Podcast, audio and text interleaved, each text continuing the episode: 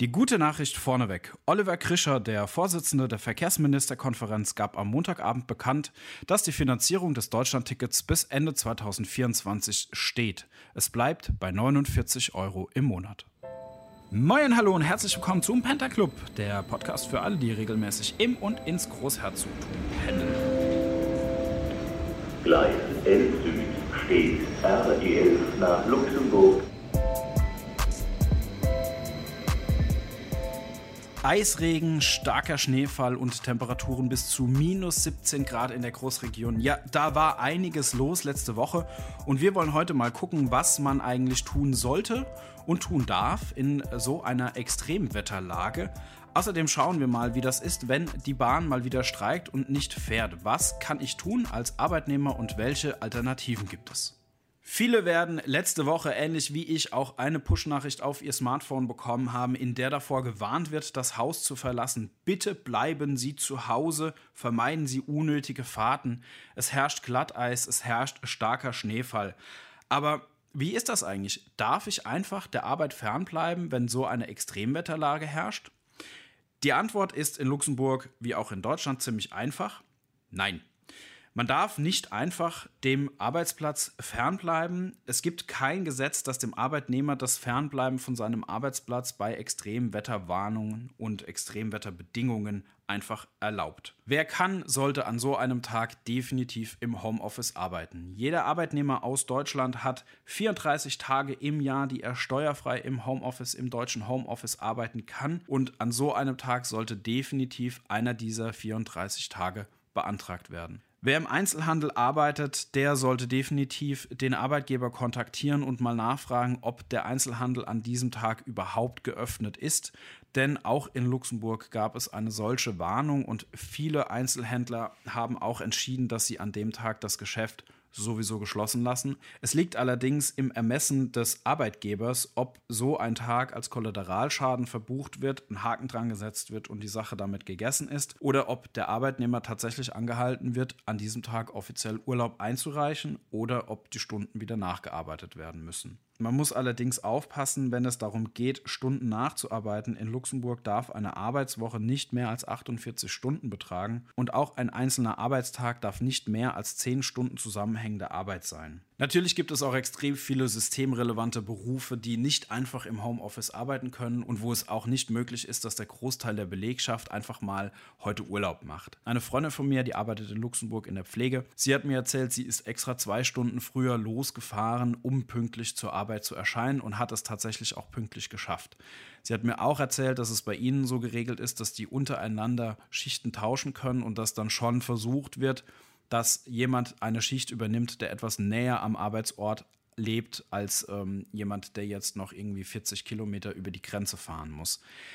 Natürlich ist das nicht immer möglich, natürlich kann man nicht immer seine Schicht tauschen oder Schichten von jemand anderem übernehmen, aber die Möglichkeit dazu besteht auf jeden Fall. Es ist allerdings so geregelt, dass der Arbeitnehmer tatsächlich dafür verantwortlich ist, dass er pünktlich zur Arbeit erscheint. Das heißt, meine Freundin hat alles richtig gemacht, indem sie gesagt hat, okay, es wird glatt, es wird schneien, ich fahre lieber früher los und somit bin ich auch pünktlich auf der Arbeit. Jedem, dem es ähnlich geht wie meiner Freundin, kann ich nur wärmstens empfehlen, vorher einmal bei wort.lu in den Verkehrsservice zu gucken.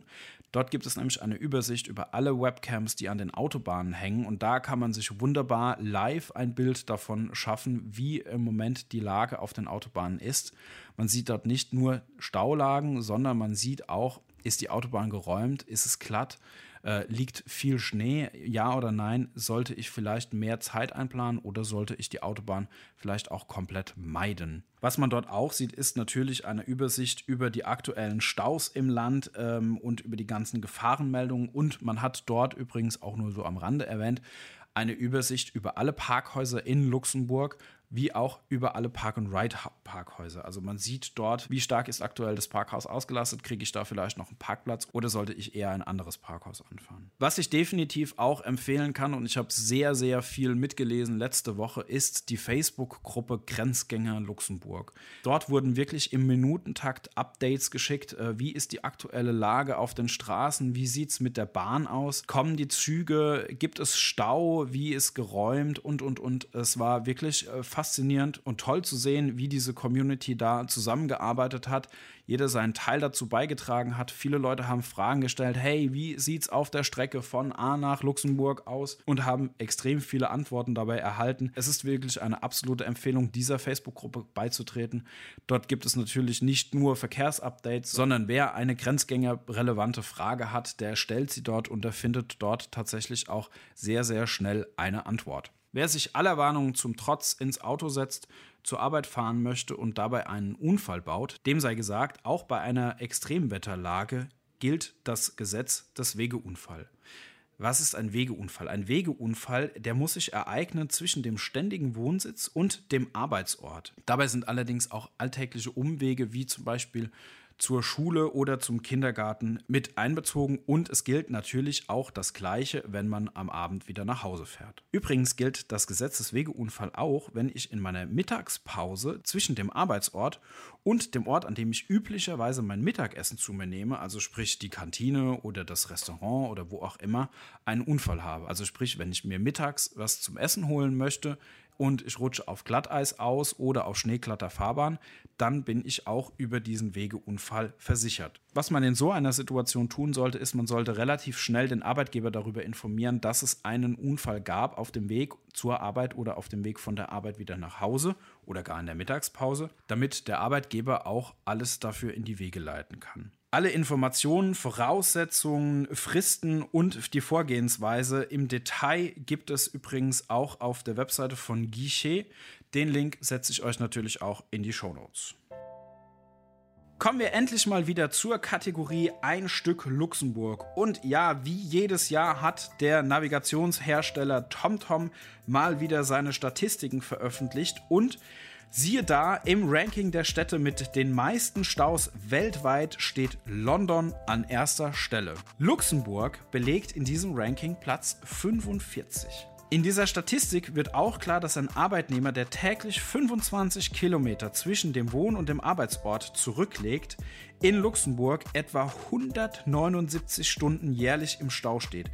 Das war ein Plus von 16 Stunden und 29 Minuten gegenüber dem Jahr 2022. Apropos 2022. In 2022 haben alle französischen, belgischen und deutschen Grenzgänger gemeinsam in Luxemburg 15,1 Milliarden Euro verdient. Französische Grenzgänger haben dabei durchschnittlich rund 54.600 Euro im Jahr verdient, Belgische und deutsche Kollegen haben jeweils knapp über 67.000 Euro verdient. Diese Ungleichheit kommt übrigens daher, dass vor allem französische Grenzgänge in Branchen arbeiten, die generell etwas geringere Gehälter haben. Zu diesen beiden Informationen gibt es ausführliche Artikel bei wort.lu, die setze ich euch natürlich auch in die Show Notes. Schnee und Eis sind geschmolzen, die Temperaturen liegen wieder leicht im Plusbereich und da kommt direkt der nächste Hammer von der GDL. Ab 24. Januar 2 Uhr morgens bis einschließlich 29. Januar 18 Uhr abends wird wieder gestreikt. Das heißt, die Lokführer legen ihre Arbeit nieder, und es wird auch bei uns in der Grenzregion massiv zu Einschränkungen kommen. Es werden wahrscheinlich wieder gar keine Züge von Luxemburg über die Grenze nach Deutschland rollen. Die CFL ist mittlerweile ganz gut auf solche Streiks in den umliegenden Ländern vorbereitet, hat Notfallpläne ausgearbeitet und so hat auch ein Streik bei der GDL in Deutschland Auswirkungen auf den Luxemburger Bahnverkehr. Es werden zum Beispiel zwischen Luxemburg und Wasserbillig weniger Fahrten pro Stunde angeboten. Alle Informationen dazu findet ihr im Artikel, den findet ihr in den Show Notes. Aber welche Alternativen habe ich denn jetzt? Weil bei sechs Tagen Streik, vier Tage davon sind Werktage.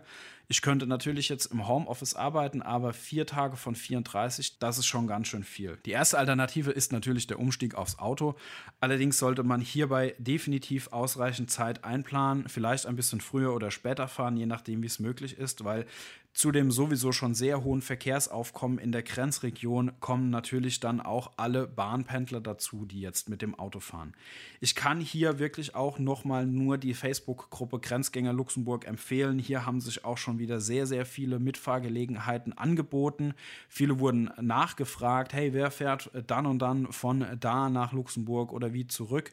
Oder ähm, hey, ich habe hier noch einen Platz im Auto frei, wer möchte mitfahren, kann ich nur wärmstens empfehlen. Man kann da auf jeden Fall nach Mitfahrgelegenheiten suchen, anfragen oder auch anbieten. Wer absolut nicht mit dem Auto fahren möchte oder kann und auch keine Mitfahrgelegenheit findet, der kann immer noch mit dem Bus fahren. Und zwar gibt es grenzüberschreitende Buslinien der RGTR-Buslinien. Die fahren auch weit über die Grenze hinaus, wie zum Beispiel nach Trier zum Hauptbahnhof oder sogar bis nach Schweich. Hier muss man definitiv aufpassen. Ich habe extra nochmal angerufen und nachgefragt. Das Deutschland-Ticket gilt hier in Deutschland nicht als gültige Fahrkarte. Man muss also ein Regio-Ticket 1 kaufen. Da kostet das Tagesticket 5 Euro und damit kann man so viel hin und her fahren, wie man nur möchte. Ab der Grenze ist natürlich dann der öffentliche Personennahverkehr in Luxemburg kostenlos. Wer dennoch mit der Bahn nach Luxemburg reinfahren möchte, dem sei geraten, mit dem Auto über die Grenze zu fahren und an einem der Bahnhöfe in Grenznähe zu parken und dort in den Zug einzusteigen. Denn wie schon erwähnt, der Streik der GDL hat zwar Auswirkungen auf den Fahrplan, bedeutet aber nicht, dass in Luxemburg auch keine Züge fahren. Hier kann ich auch nur die CFL Mobile App empfehlen. Da kann man auf jeden Fall wesentlich besser und wesentlich genauer sehen, wann welche Züge fahren. Da werden sogar die RGTR-Busse mit eingebunden. Also da findet man sehr, sehr viele Informationen darüber, wie man von Deutschland irgendwie über die Grenze nach Luxemburg zum Arbeitsort kommen kann. Das soll es gewesen sein für heute mit der ersten Solo-Folge hier im Pendler Club. Nochmal kurz zusammengefasst. Also, eine Extremwetterlage befreit euch nicht von der Pflicht, auf der Arbeit zu erscheinen. Wenn möglich, bleibt zu Hause, bleibt im Homeoffice, beantragt Urlaub. Wenn ihr unbedingt auf die Arbeit fahren müsst, dann plant auf jeden Fall ausreichend Zeit ein, fahrt früher los und fahrt vor allem vorsichtig. Wenn die Bahn mal wieder nicht kommt, ja, da gibt es auch Alternativen. Da kann man sich über die Facebook-Gruppe Grenzgänger Luxemburg definitiv zu Mitfahrgelegenheiten verabreden. Man kann danach suchen, aber sie auch selbst anbieten. Oder man steigt direkt auf den Bus um und nimmt eine der RGTR-Linien, die direkt nach Luxemburg fahren. Die ganzen Links findet ihr natürlich in den Show Notes. Der Pendlerclub trifft sich alle zwei Wochen immer mittwochs hier als Podcast und ihr findet den Pendlerclub auch auf Instagram und seit neuestem auch auf Threads. Folgt da gerne und bleibt up to date mit allen möglichen relevanten Themen für Grenzgänger. Mein Name ist Marc Blasius. Vielen Dank fürs Zuhören. Bis bald.